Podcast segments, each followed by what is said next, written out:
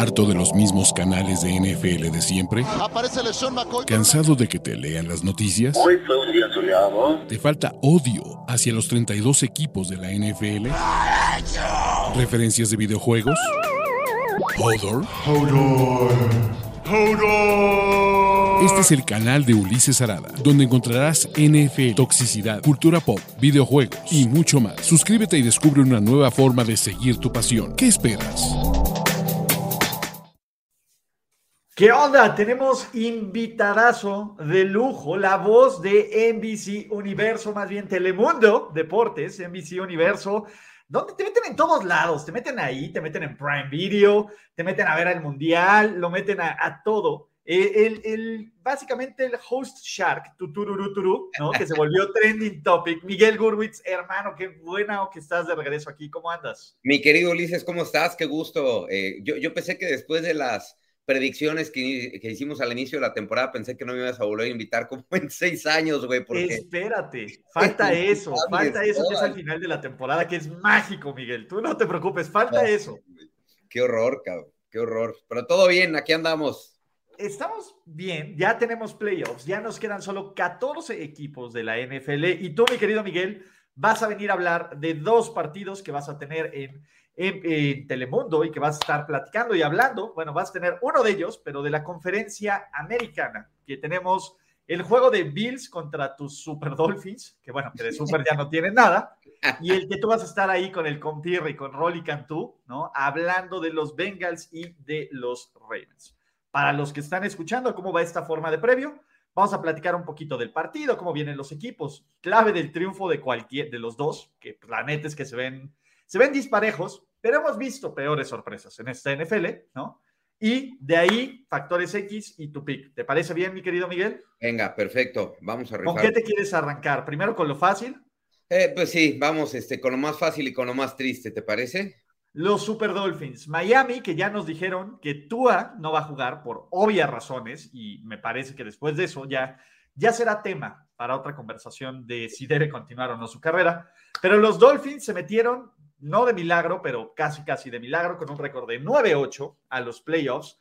Sí, con la cuarta mejor ofensiva de la liga, pero eso era cuando estaba Tua. Y van a enfrentar pues, a la defensa 6 total, la defensa 2 en puntos permitidos, la defensa 5 por tierra, la defensa que, genera la cuarta mejor defensa generando entregas de balón, la segunda mejor defensa de zona roja.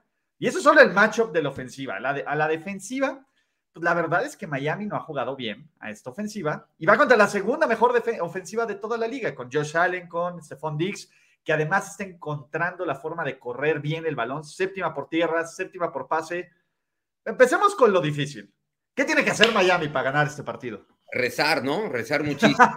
eh, creo que Miami necesita jugar el partido que no ha jugado en toda la temporada, ni siquiera cuando sorpresivamente, y no te voy a decir casualmente, pero sí sorpresivamente derrotó a Buffalo. Tiene que jugar el partido perfecto, cosa que veo improbable. Creo que a Miami le hacen falta muchas herramientas que sí tiene el otro equipo. Estamos hablando del duelo más desnivelado de los playoffs. Creo que Miami se fue debilitando solo, eh, incluso con la ausencia de, de, Tua. Evidentemente, si no lo tienes, pierdes ahí, eh, digamos, una gran fortaleza. Pero a pesar de ello, Miami todavía tuvo herramientas para colocarse mejor eh, en la conferencia y lo echó a perder. Y por eso tiene este, entre comillas, castigo de enfrentar eh, al mejor equipo o a uno de los mejores equipos de, la NFL. Entonces, ¿qué tendría que hacer si hay algo que yo le veo a Miami que puede eh, hacer y por ahí, no te voy a decir complicar el, partido, pero sí acercarse, pues establecer como lo ha hecho pues, el juego terrestre, ¿no? Con Skylar Thompson creo que no tiene muchas alternativas para ir por aire. Ahora, son de esos juegos donde el novato no tiene nada que perder, absolutamente nada que perder. Entonces, tiene buen brazo. A mí sí me gusta Skyler Thompson, pero lo veo, lo veo sumamente complicado. A ver, Miguel, estás diciendo no tiene nada que perder y creo que esa va a ser eh, el play call y el esquema de partido de Mike McDaniel, ¿no? Ya no tienes nada que perder. ¿Cuántas de estas jugadas estilo sorpresa, doble reversibles, pases con el ala cerrada?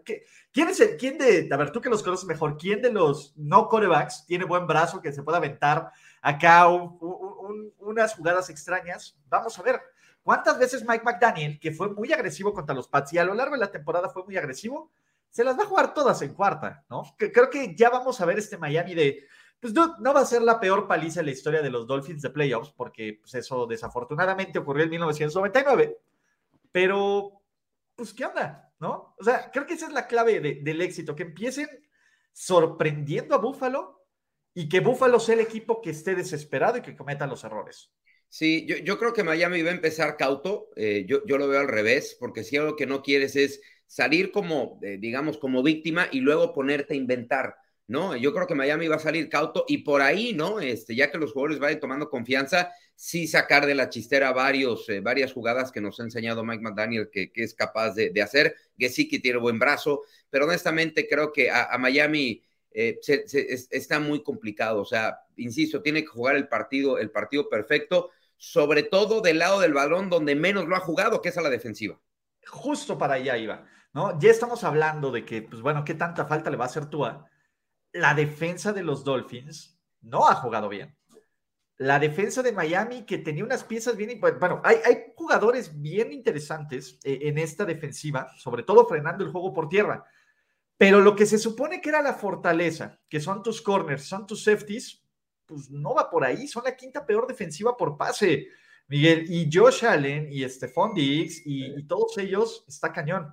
Sí, tiene un arsenal impresionante, eh, Búfalo, y ciertamente la secundaria de Miami no ha estado. Creo que Kohu es de lo que más nos ha gustado en toda la temporada. Xavier Howard ha estado lejísimos del nivel, no solamente por las intercepciones, que suele ser una estadística engañosona, em, pero no, no ha estado ahí. Lo han quemado con facilidad a lo largo del año y estamos hablando de uno de los esquineros o el esquinero mejor pagado de, la liga. No ha estado a su nivel y si hay una herramienta importante que ya decías, ¿no? Si hay algo que le faltaba a Búfalo era el juego terrestre y ya lo estableció, ya lo encontró. Entonces se añade esto a la tremenda, al tremendo arsenal que tiene, eh, que tienen los Bills para seguir avanzando en esta, en esta postemporada. A ver, entonces vamos a recapitular. ¿Qué, qué necesita hacer Miami para, para ganar? Uno, eh, no sé qué santos o demonios o a quién rezarle. Rezar mucho. Dos, paciencia ¿no? Es lo que decías. Y a lo mejor, y, vamos a meternos un poco del lado de los Bills, si algo se le ha criticado a los Buffalo Bills, si algo, si bien Josh Allen te saca estas jugadas increíbles, Josh Allen tiene estas entregas de balón en zona roja que suelen ser costosas. Y más o menos vimos eso en el primer partido, tú te acordarás, cuando le despejan el balón en el trasero al pobre Dude y sale el safety. Pero Josh Allen en zona roja falló pases, Josh Allen entregó el balón, no fue el más efectivo. O sea, jugar a aguantar, a que no sean latigazos de siete puntos, que sean de tres, y que Josh Allen quiera jugar Hero Ball, ¿no? Exacto, tratar de ir desesperando, si es que cabe el término, eh, a Búfalo y, digamos, obligar, obligarlo al mayor porcentaje de error, ¿no? Y estas entregas de balón pueden ser por ahí claves para, para, para Miami pero insisto, no le veo, no le veo a Miami incluso en ese sentido la capacidad de desorientar emocionalmente a Búfalo. No lo veo. Bueno, y tercera, a ver, ¿qué esperas de, obviamente, esta dupla, no? La segunda mejor, la tercera mejor dupla en yardas combinadas por recepción en la historia del NFL, detrás de, ¿te acuerdas de Herman Moore y de Brett Perryman? Herman Moore, eh, de Torrey Holt y Isaac Bruce de los Rams del 2000, y aquí tenemos a Tyreek Hill y a Jalen Waddle que tuvieron 3.066 yardas combinadas, pero creo que tenían como 2.900 las últimas dos semanas que no estuvo. Em, insisto, yo, yo creo que es establecer el juego terrestre y luego jugar de manera perfecta, tratar de elegir bien las jugadas. Hay que recordar cómo ganó el partido Miami el pasado con los Jets, corriendo el balón corriendo el balón, trataron de arriesgar lo menos posible, muchos pases pantalla, arriesgó poco la bola eh, Skylar Thompson, no, no está en la posición de jugar así eh, Miami y tratar de ir eh, minimizando los, el, daño ¿no? por parte de, de Buffalo. Y mm, entiendo que tengas dos muy buenos receptores, pero volvemos a lo mismo. Si tu cuerpo de receptores es muy capaz, pero no tienes quien le lance la bola, entonces se torna, se torna complicado. Yo creo que si Miami empieza a perder rápido, entonces sí podemos ver un casi casi un viva México, ¿no? Este, un Ave María, decir, un Ave María constante, de decir, vamos a jugar así, pero tratemos de evitar el ridículo, que eso es lo que yo creo que quiere evitar McDaniel. Yo creo que ya estando ahí, eh, es un logro, ¿no? Esperando, no sabíamos quién era Mike McDaniel al principio de la temporada. Tiene esta racha y, creo que el, peor problema para los fans de los Dolphins o para los Dolphins en general era este equipo de 8-3, que era el segundo mejor equipo del NFL, y que empezaron a creer y llegaron las, las comparaciones con Dan Marino, ¿no? Porque, pues, malditas comparaciones, ¿no? De ahí, ¡pum! Viene picada, medio levantan un poco el, el, el barco. Creo que Miami ve en una dirección correcta. El hecho de traerte a Bradley Chubb y que pues, no haya sido efectivo, el hecho de que algunos movimientos que hiciste no fueran los más, eh, pues sí, los más efectivos ahorita, no significa que no van a ser efectivos después. Creo que, que el hecho de que Miami esté en playoffs es un éxito. Sí. Ahora, van a perder por más de 20. sí. Yo creo que sí. Yo creo que sí. Por eso digo que eh, van a tratar de evitar el ridículo, van a evitar decir calificamos de casualidad, no, calificamos porque, o calificaron, estoy hablando como si fueran los jugadores, calificaron como si fueran, eh, porque fueron mejores que los demás, porque hicieron un poquito más que los demás. Yo siempre desde que salió el calendario dije, Miami va a definir su destino en esas tres visitas consecutivas. Y esas tres visitas consecutivas emparejaron todo. Y luego llegó la derrota con Green Bay, partido que no deberían de haber perdido, y todo se, y todo se complicó. Entonces, Em, vuelvo y digo, si es un paso hacia adelante, hay que ser muy justos. Además, lo que es la suerte, ¿no? Para Miami, la última vez que había calificado, te vas a acordar, igualmente tampoco pudo jugar con su coreback titular porque sí. estaba lesionado, jugó Matt Moore, le dieron un golpazo frente a los Steelers y es un poco la misma situación. Vas eh, desfavorecido a un partido y además no tienes a tus hombres más importantes, o por lo menos a tu hombre más importante. Sí, eh, este luce como el partido más... Sí. Eh, menos llamativo de la super ronda de Wildcard, pero traes tú juego en horario estelar una vez más, Sunday Night Football, los Super Ravens visitando a los Cincinnati Bengals. Lamar Jackson se sigue la tiendita, fue por cigarros y no regresó y no va a volver. ¿no? A ver, yo desde que lo sacaron, porque aparte yo sé cómo lo maneja eh, John Harbour. John Harbour te dice, sí, vemos, vemos, vemos, vemos. Y John Harbour dijo, no, no, no va a jugar no está ahí. Y sin Lamar Jackson, pues los Ravens son un equipo muy, muy, muy malo. Bueno, una ofensiva muy mala. Pero hablando de cambios a mitad de, temporada que funcionaron, Rocco Smith vino a cambiar por completo la cara de esta defensiva. ¿Cuál es el problema? Tienes unos Bengals, mi querido Miguel, que están jugando, creo que en su mejor momento, que están aparte, si hay alguien que puede decir que la NFL no los quiere y los robaron, entre comillas, porque dentro de este arreglo, la peor parte que le tocó, le tocó a Cincinnati, pues estos Bengals sí están en pleno modo, oigan, ¿saben qué? Vamos a reventarnos a todos. Y, y creo que Cincinnati, además, con la historia del año pasado, es pues bueno, ya ganamos de, de, locales y ya sabemos ganar en Kansas City, sabemos ganar en lugares complicados. Se ve difícil, se ve difícil porque la liga y el nombre de este juego generalmente se llama coreback y Baltimore no tiene uno, Cincinnati sí tiene uno. La gran diferencia es que Baltimore sí tiene una defensa, pero no hay una ventaja de 10 puntos que John Harbour no pueda tirar a la basura. ¿Cómo ves este partido? Lo veo, lo veo desnivelado, eh, lo dices bien, creo que Rockon Smith vino a levantar, digamos, vino a mantener nivelado el barco de los Ravens. Si hay algo que mantuvo este equipo fue, fue la defensiva. Eh, a la ofensiva es un equipo muy limitado sin Lamar Jackson, es un equipo que promedia 17 puntos y con 17 puntos normalmente vas a perder cualquier partido en la NFL.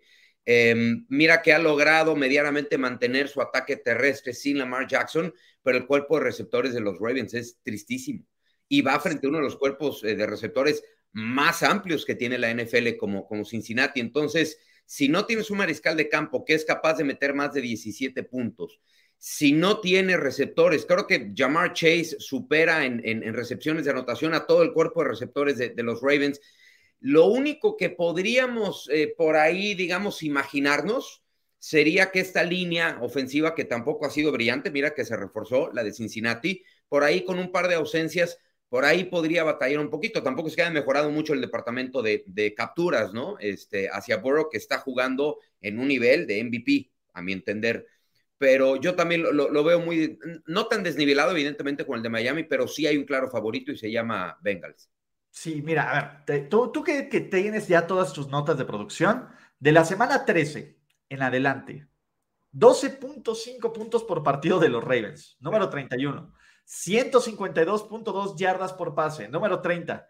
31.3 de porcentaje en, efectividad en zona roja de esta ofensiva. ha sido Justin Tucker y amigos, Mark Andrews, Justin Tucker, J.K. Dobbins, se acabó. Y creo que ese es el mayor problema. Baltimore es infinitamente predecible. Sí. Baltimore es infinitamente predecible. Del otro lado, por lo menos, y, y, como yo lo veo, si Baltimore quiere ganar, lo hará a través de su pues sí, de su defensiva. ¿Ves esta defensiva, neta, Miguel? Sacando eh, los sacks, anotando, dejando a Joe Burrow en, ¿qué? 17 puntos. Es que ni siquiera veo que anoten 17 puntos si no es con ayuda de la defensiva. No, no, yo tampoco lo veo ahí. Yo tampoco lo veo ahí. Si hay un, si hay, em, si hay un lado del balón que puede ganar el partido de la defensiva y tampoco lo veo tan capaz eh, como tampoco estamos hablando de las mejores defensivas de, de, la liga. Es una, es una defensiva decente, ¿no? Es, es una defensiva competitiva, pero va contra una de las mejores ofensivas de la liga. Tiene ataque terrestre, tiene ataque aéreo, tiene, insisto, un coreback que puede correr cuando se le requiere, que está lanzando de manera impresionante, cercano, creo que logró 35 pases de anotación, marca de franquicia. O sea, eh, no, este equipo sin Lamar Jackson es, es completamente diferente. Y este es un tema que lo podemos platicar después, ¿no? Eh, y creo que lo habíamos platicado al inicio de la temporada, ¿qué tanto se estaba arriesgando Lamar Jackson? 11 partidos, perderse 11 partidos en dos temporadas cuando estás buscando un contrato eh, garantizado en el 100% no es una buena señal. Aunque, si lo quieres ver por el vaso medio lleno, ya vimos a los Ravens sin Lamar Jackson y los Ravens han de estar pensando, bueno, ya invertimos todo esto en este equipo, vamos a mantener a Lamar Jackson, o por lo menos mantener un plan B. El problema es que Brett Huntley no puede ser tu plan B. O sea, no hay forma de que él pueda ser tu plan B. Y le volvió a pasar estos Ravens. Y es una pena porque otra vez se lesiona Lamar Jackson, ¿no? Y los Ravens estaban como uno de los dos mejores equipos de la conferencia. O sea, no es les guste o no les guste, Lamar Jackson gana tres de cada cuatro partidos en los que es titular. Eso es un hecho. Bien, mal, corriendo, ayuda ayudado por una defensiva, lo que quieran, ¿no? El tipo sabe ganar. El problema son estos dos juegos, estos 11 partidos que dices, y, también el problema es, tú, ¿a quién le lanza? ¿No? O sea, Santi tiene mejores armas en sus entrenamientos, en serio. No lo dudo ni tantito, no, es el, cuerpo de receptores, eh, no, no hay a quién lanzarle, o sea, eh, tu, mejor opción es, es tu ala cerrada, ¿no? Es, Mark Andrews, eh, pero no, no, ha tenido, eh, no, ha tenido recepción de anotación desde la semana 6, entonces e, es, muy complicado, no tiene a quién tirarle la bola, Tyler Huntley, tampoco estamos hablando de un brazo privilegiado, es un respaldo que te puede cubrir un par de, partidos, ¿no? Y medio mantenerte con la ayuda del equipo, pero no es un mariscal de campo que lo, que, que lo vas a utilizar para ganar un partido de postemporada, para eso. Totalmente, hablemos de los Bengals. ¿Qué tienen que hacer los Bengals? Y y sí, llamar Chase, y T. Higgins, y Tyler Boyd, y Joe Burrow, y Joe Mixon. ¿Sabes? A mí que me encanta y que me sorprende que los equipos del NFL ahorita que están buscando head coach no hagan. ¿Por qué demonios no están sonando los teléfonos de Luan Arumo, el coordinador defensivo, que con... A ver, este es un equipo con un talento medio a la defensiva. No tienes, fuera de los safeties, que me parece que son los mejores, Jesse Bates y Von Bell, no tienes estrellas brutales. Y este equipo ha contenido a Mahomes. Este equipo ha jugado una defensiva que ha sido brutalmente efectiva. Y debería de tener mucho más crédito esta defensiva de los Bengals. Coincido 100% porque no tiene los nombresotes. No es un equipo más allá de, de, la secundaria que ya mencionas. No tiene grandes nombres. Si tiene grandes nombres, se van a tener que hacer grandes nombres en Cincinnati. Pero es un equipo tan atractivo en, la parte ofensiva que luego perdemos de vista eso, ¿no? Es un equipo que tiene todo. A la ofensiva lo tiene absolutamente todo. Entonces dejamos de poner la atención eh, al otro lado y ciertamente es un equipo que ha trabajado eh, a la perfección. De hecho, yo te diría que es, es tan capaz ofensivamente Cincinnati que logró incluso esta temporada, insisto, y ya lo platicamos, eh, más allá de que reforzaron de, de forma severa la línea ofensiva, la capacidad de este equipo, tanto por tierra como por aire, medio logró maquillar que esta línea ofensiva, yo, por lo menos en mi punto de vista, no estuvo al nivel de las inversiones. Sí, y luego vienen las lesiones que tuvieron la semana pasada. O sea, no está tan fácil, pero Cincinnati es la sexta mejor defensiva en puntos permitidos de la liga. Si yo te lo hubiera dicho, ¿a, a qué hubiera sido? A principio de la temporada me hubiera dicho lista ebrio, ¿no? Y probablemente lo hubiera estado, pero ese es otro tema de otra discusión.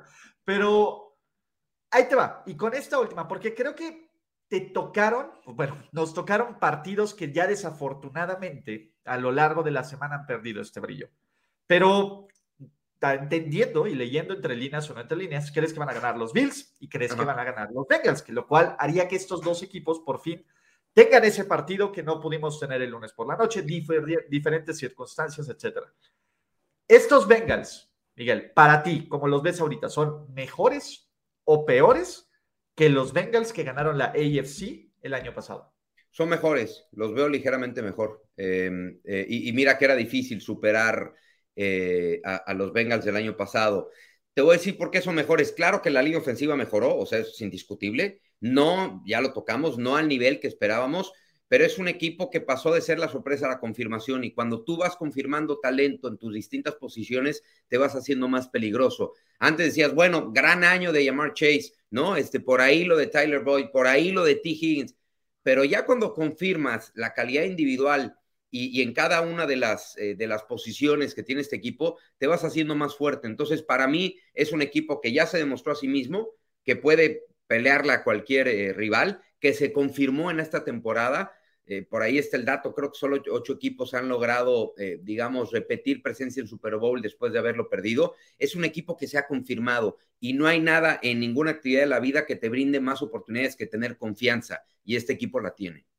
Exacto, ya dejaron de ser un one hit wonder para empezar a ser como algo más constante y antes de dejarte ir y que obviamente, pues a ver, toda la gente sabe qué onda contigo y qué haces, pero yo tengo una pregunta cañona.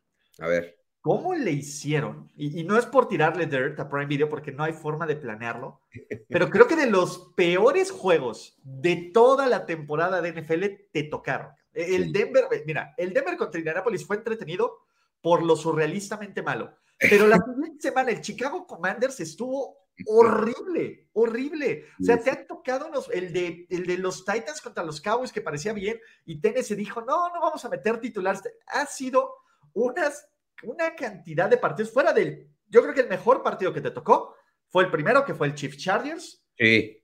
Fuera de eso, estuvo complicadísimo. ¿Cómo le hacen? Este, ¿Qué pasa cuando ya tienes un partido así? Estás al lado del compierre de Rolly Cantú y, y que entre pausas decimos, ¿qué onda? ¿Cómo vamos a rescatar este basurero en llamas? yo, yo empecé diciendo eh, que los delfines tenían que rezar, ¿no? Igual en cada pausa rezas y dices, ¿y ahora qué decimos, güey? ¿No? O sea, sí, tuvimos muy mala suerte nos tocó un par de veces a Denver también, que Denver fue tristísimo, o sea, también yo decía, bien, terrible. No puede ser, ¿no? Este, entonces, eh, sí, fueron juegos difíciles. Creo que el calendario no fue atractivo, creo que son de las partes que sí tendrá y que seguramente está trabajando Prime Video, ¿no? Para tener un mejor calendario. Yo entiendo que todos los equipos necesitan una exposición nacional, es una liga muy pareja en este sentido. Jacksonville Jets, Sí, sí, sí. O sea, fue, fue, fue bravo, el tiro fue bravo, pero te digo una cosa, eh, profesionalmente esos son los partidos que, te hacen crecer y que te retan. Y no hay nada que supla, o sea, no hay, no hay nada que acompañe mejor una mala una, un mal partido que una buena preparación. Ahí sí te pones a contar anécdotas, datos, Rolando, pues es evidentemente una, una, eh, una parada obligada cuando quieres alguna anécdota o alguna vivencia. Entonces, eh, el estar con Rolando me hizo las cosas mucho más fáciles. No, pero la verdad es que como primera temporada estuvo bien chido. Yo los vi varias veces ahí. Este, la verdad es que uno se divierte y, te puedo decir algo. Para mí mi favorito, en serio, pero por lo surrealistamente malo que fue, fue el de Indianapolis Denver. O sea, uno, un partido así de cutre, te lo fumas con gusto. El problema ya es cuando tienes eso y luego tienes el de, el de Jets Jaguars. Por Dios. Qué horror. El de Jets Jaguars. Pero mi querido Miguel, ¿Vas a tener tus juegos en playoffs, este, además de la ronda de wildcard? Sí, tenemos eh, partido sábado, eh, tenemos eh, a los Jaguars frente a los Chargers, el domingo en Sunday Night, bueno, que es parte de la propiedad también el, el, sábado, tenemos a los Bengals frente a los Ravens, y la siguiente semana tenemos duelo divisional. Y luego no tenemos conferencia en el Super Bowl, pero iniciamos las preparaciones para, ojalá y seguramente así, así será, poder este, darte un abrazo en, el Super Bowl. Eso es. Ustedes lo pasan, ¿verdad? ¿El Super Bowl? no, nosotros no lo pasamos. Eh, creo, que a estar ahí. Fox, creo que lo pasa Fox Deportes. Ok. ¿Vas a estar ahí? Este, ¿Ya le pediste posada a Rolly? Ya le pedimos, más que posada, le pedimos que nos cocine. Ya dormir, ¿no? Pero, a ver, yo llego el jueves. Entonces, que sea el viernes por la noche el asado de Rolly. Ya. nada más me dices a qué hora hay que llevar hambre y sed y yo ahí estoy. Tú, tú dime, para ver, tú lo tienes ahí al lado, más bien tú me pasas la, me pasas la ubicación de su casa y yo llego de sorpresa. Hasta que me abra, no me voy de ahí. No te preocupes, tú al primer, al primer portazo yo, yo, yo te abro. Mi querido Miguel, siempre es un placer enorme hablar de fútbol americano, de NFL y de la vida contigo, mi hermanito.